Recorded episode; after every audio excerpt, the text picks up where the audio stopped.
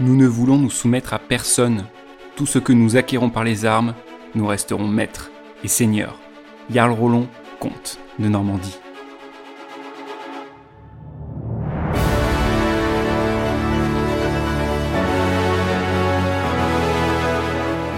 Comment a été créée la Normandie Et comment ce petit duché réussit-il à conquérir l'Angleterre? Nous découvrirons cette épopée à travers les vies trépidantes de Rollon, viking norvégien qui ravagea une bonne partie de l'Europe du Nord avant de créer la Normandie, et de son arrière-arrière-petit-fils Guillaume le Conquérant, qui lui partit à la conquête de l'Angleterre. Les vikings, que l'on appelait les hommes du Nord, Norsemen en anglais ou francisés normands, partiront à la conquête de l'Europe depuis leur Scandinavie natale, en quête de proies faciles à piller et de terres à cultiver. Ils vont donc plonger l'Europe dans l'horreur et le sang. À travers leur savoir-faire commercial et militaire, ils vont essaimer à travers le monde. Ils vont découvrir l'Amérique, coloniser l'Islande, conquérir plusieurs fois l'Angleterre et y régner jusqu'à aujourd'hui puisque Élisabeth II est une descendante directe de Guillaume le Conquérant. Dans ce premier épisode qui leur est consacré, nous irons à la découverte de Rollon, puissant guerrier, mais aussi fin politique. Il saura se faire une place de choix dans l'histoire. Bienvenue dans ce nouvel épisode d'Histoire d'émigrés. Je vous conterai le destin de femmes et d'hommes illustres et moins illustres à la recherche d'une vie meilleure. Un petit brief historique avant de commencer. Les Vikings sont les derniers païens d'Europe et leur histoire de pirates commence avec la mise à sac du monastère de Lindisfarne en 793, une île dans le nord de l'Angleterre, où on tue ou on réduit à l'état d'esclave tous les moines. On pille tous les objets de valeur comme les crucifix en or et on brûle tout. C'est facile et sans danger pour les vikings. Il n'y a qu'à se pencher pour se servir en quelque sorte. Du coup, pourquoi ne pas recommencer? Ils vont finir par conquérir une bonne partie de l'Angleterre et créer le Danelaw. En France, on arrive au même problème. Charlemagne, après avoir converti au christianisme l'Europe entière au fil de l'épée, finit bien par mourir en 812, et ses fils se divisent l'Empire. Et sa descendance n'a pas hérité de la férocité ni de l'aura de leur illustre aïeul. Ses descendants se dénommeront Charles le Simple, Charles le Chauve ou encore Charles le Gros. Et là, c'est la catastrophe. Au lieu de combattre les vikings qui s'aventurent toujours plus loin dans les terres françaises, à chaque fois, on finit par négocier. On paye les vikings pour qu'ils partent. Le Danegeld, mais vous pouvez vous en douter, ils reviennent. Ils reviennent à chaque fois, en demandant toujours plus, et assèchent les finances publiques. L'histoire commence ici en 885. Les Vikings se sont rendus maîtres de Rouen et de l'embouchure de la Seine. Ils ont réussi à passer tous les forts construits pour les repousser. C'est la quatrième fois qu'ils s'attaquent à Paris, à chaque fois avec succès.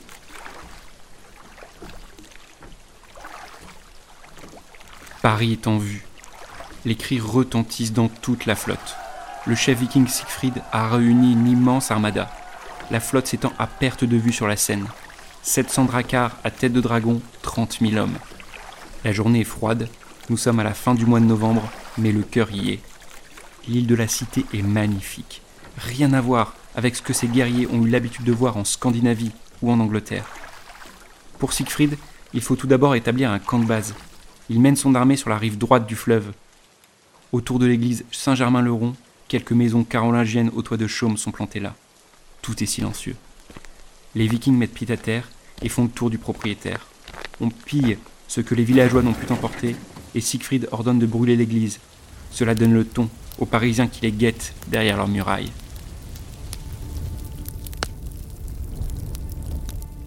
Les chefs vikings se réunissent pour un conseil de guerre. Rollon est du lot. Il est surnommé Rolf le Marcheur, car il est tellement grand et musclé qu'aucun cheval ne pouvait le porter plus de quelques heures. On le voit, au fond de la tente. Ce n'est encore qu'un petit chef, même s'il s'est déjà battu une solide réputation au combat, en Norvège et en Angleterre, et les discussions vont bon train toute la soirée. Paris, qui se réduit à l'île de la Cité, est bien défendu. D'immenses murailles ont été construites, et la Seine fait office de douve. Les ponts qui traversent le fleuve sont quant à eux protégés aux deux extrémités par d'énormes forteresses. L'attaque de la ville ne sera pas facile. Tous les avis sont échangés sur l'objectif et la stratégie à adopter. Siegfried doit faire adopter ses idées avec tact. En effet, il s'agit ici d'une alliance d'armées vikings différentes. Il ne peut en aucun cas décider seul. Il leur rappelle l'objectif ce n'est pas Paris, mais la Bourgogne. Elle est pleine d'églises et de monastères qui ne demandent qu'être pillés. En effet, il a déjà ravagé toute la partie nord de la France. Il n'y a plus rien à piller. C'est décidé. Siegfried ira demander demain audience au seigneur de Paris, auquel les autres chefs acquiescent. Le lendemain matin, il part, avec deux autres soldats devant les portes de la ville. On lui ouvre,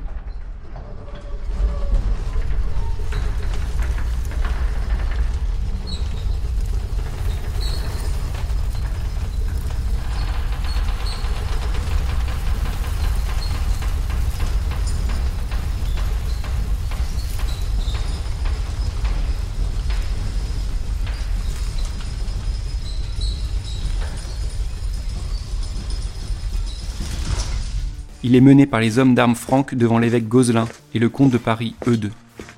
Siegfried leur propose le marché suivant. En échange de la sécurité des Parisiens, un libre passage pour les Vikings en Bourgogne. Pour eux de l'évêque, il en est hors de question.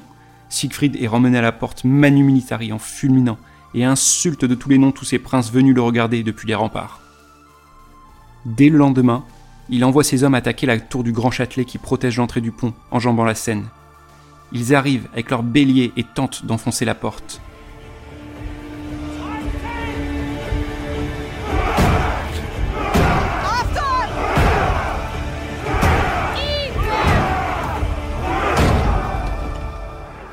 Les Francs se défendent comme des diables grâce à leurs archers. La première journée est un échec. Il en sera pareil des jours suivants. Impossible de passer. Très bien, Siegfried décide d'arrêter le massacre et de boucler la ville. Il veut l'affamer dans un siège. Les Vikings ne vont pas rester là à rien faire. Ils construisent des catapultes et d'autres engins de siège.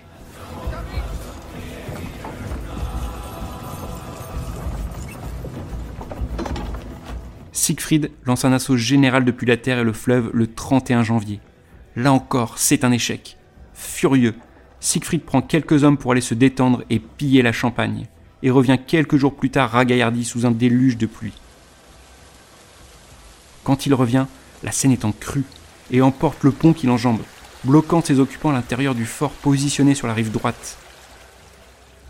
Les Francs occupants du fort n'ont d'autre choix que de se rendre.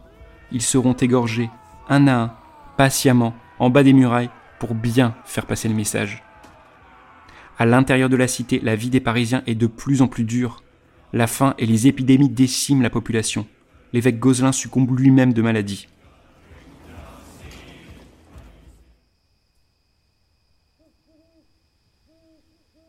Le comte Eudes décide de quitter secrètement la ville un soir avec quelques hommes et réussit à traverser furtivement les lignes vikings. Il veut s'entretenir avec l'empereur Charles. Lui seul peut sauver la ville. Charles, que l'on dit déjà le gros, se décide finalement à se porter au secours de Paris.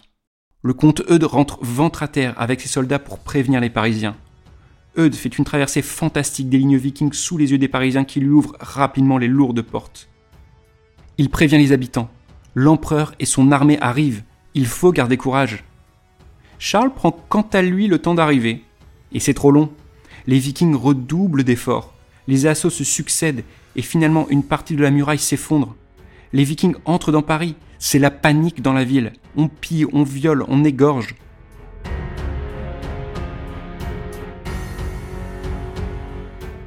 Mais au même moment, on sonne l'arrivée des troupes franques de Charles.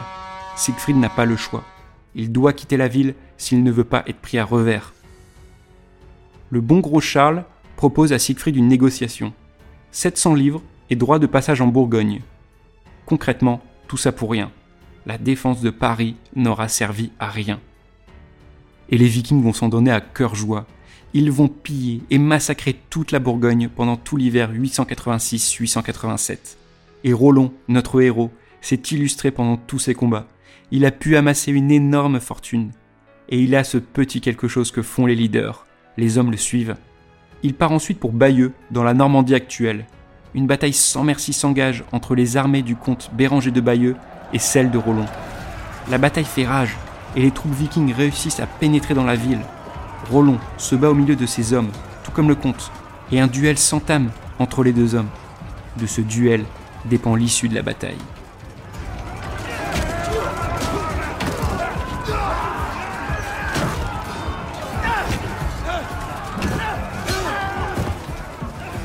Rollon ne met pas longtemps à transpercer le comte de part et d'autre.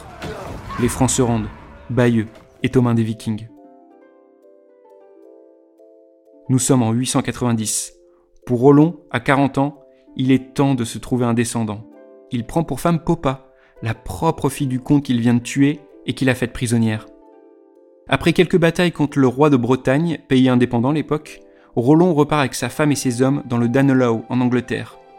En effet, le roi du Wessex, Alfred le Grand, mène une grande offensive pour chasser les vikings de l'île. Toutes les armées vikings sont conviées. L'héritier de Roland, Guillaume Longuepée, naîtra pendant sa campagne anglaise. C'est maintenant un grand chef de guerre respecté, mais à presque 50 ans, il est temps pour lui de se trouver une terre à léguer. Il repart donc en 898 en France. Son but est de maintenant conquérir un territoire. À son retour à Rouen, à l'embouchure de la Seine, il commence à tisser des liens avec les rares gouvernants encore présents. L'évêque Francon négociera avec lui. Pas besoin de piller Rouen, prenez-en le contrôle, propose l'évêque. C'est comme cela que Roland prend peu à peu possession de la Normandie. Il repart ensuite sur la Seine. Il la remonte, contourne Paris qu'il ne peut plus conquérir, s'en va vers le sud où il pille finalement l'abbaye Saint-Benoît-sur-Loire.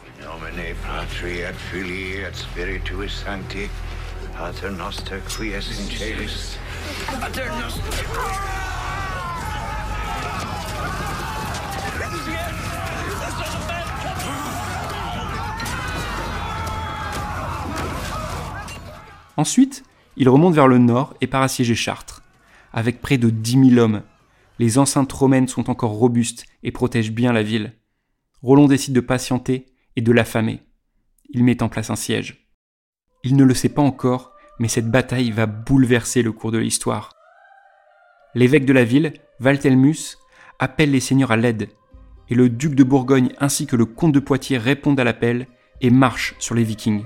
L'affrontement a lieu à l'ouest de la ville, juste en bas des murailles. C'est une bataille de champ. Roland met en place la technique du mur de bouclier.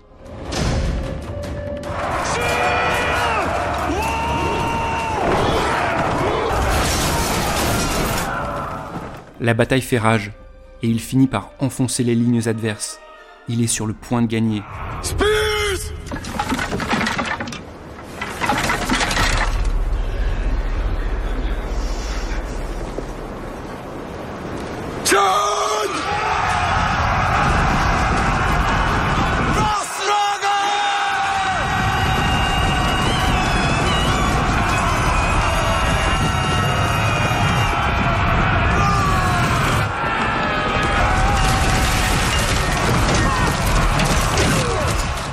Mais l'évêque de Chartres, qui voit tout du haut des murailles, prend les armes et appelle tous les soldats et hommes valides à le suivre. Armé de son gourdin, il fait ouvrir les portes et se jette sur les vikings qui combattent dos aux murailles.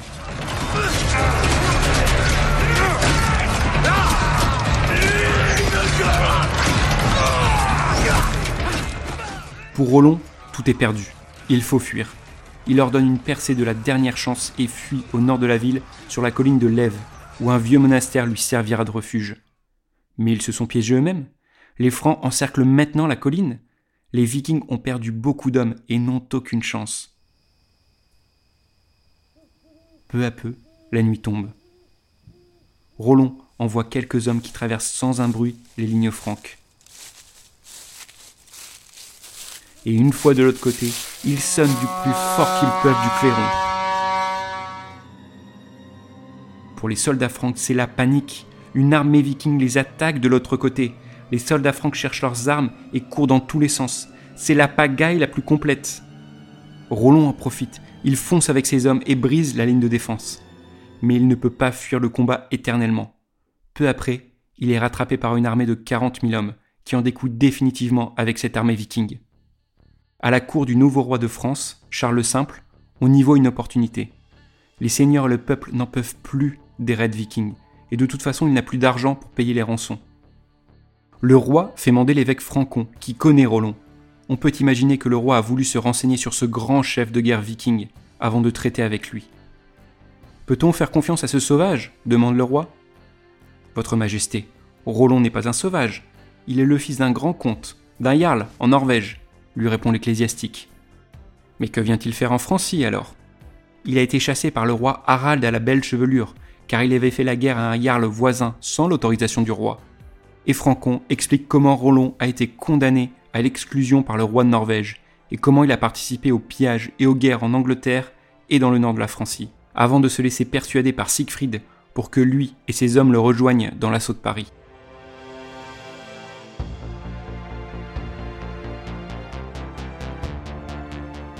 Charles envoie Francon avec cette proposition. Rollon et ses hommes doivent tout d'abord se convertir au christianisme. Il doit assurer la sécurité de l'embouchure de la Seine et empêcher toute nouvelle incursion viking sur Paris. En compensation, il recevra le comté de Rouen et deviendra un noble et vassal du roi. Rollon n'acceptera qu'à une condition, qu'on lui laisse piller d'autres terres. Il ne peut quand même pas se piller lui-même. Le roi lui donnera l'autorisation de piller la Bretagne, qui ne veut pas se soumettre. En quelque sorte, tant pis pour eux. Il s'agit du traité de Sainte-Claire sur Epte. Pour entériner le traité, Rollon doit baiser le pied du roi en signe de soumission. Ce qu'il refuse bien évidemment, il ne peut en aucun cas se ridiculiser comme cela devant ses propres hommes.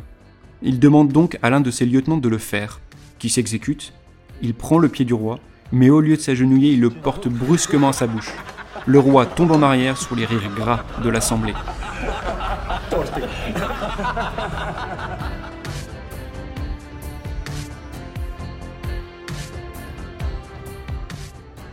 Rollon prend donc le pouvoir à Rouen. Il va mettre en place un système très fort et restaurera l'autorité avec fermeté, ce qui sous-entend chez les vikings parfois un peu de cruauté. Tout chrétien qu'il est désormais, il combattra toute sa vie. Contre les seigneurs voisins tout d'abord.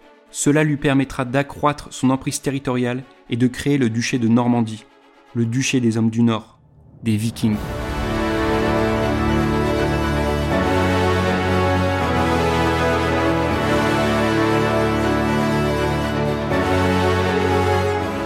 Ses relations resteront houleuses avec le roi de France.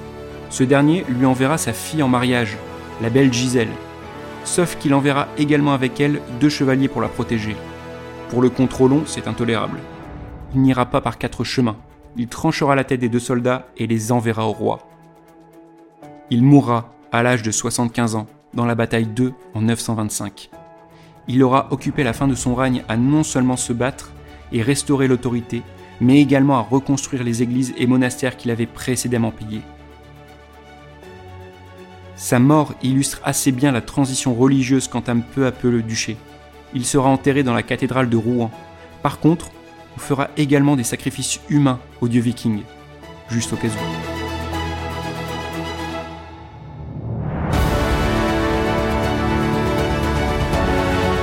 Pour conclure, un petit mot à propos de l'intégration des vikings elle sera parfaite. Ils mettront en place un système de gestion extrêmement performant, qui sera plus tard copié par le royaume de France. Et il aura une descendance prospère, des rois et des reines de France et d'Angleterre, de Saint-Louis à Richard Cœur de Lion. Nous découvrirons dans le prochain épisode la destinée exceptionnelle de Guillaume II de Normandie, né Guillaume le Bâtard et mort, roi d'Angleterre. Tout comme son aïeul, il passera sa vie à combattre avec un génie incroyable. J'espère que cet épisode vous a plu. Merci à vous pour l'avoir écouté jusqu'au bout. À bientôt.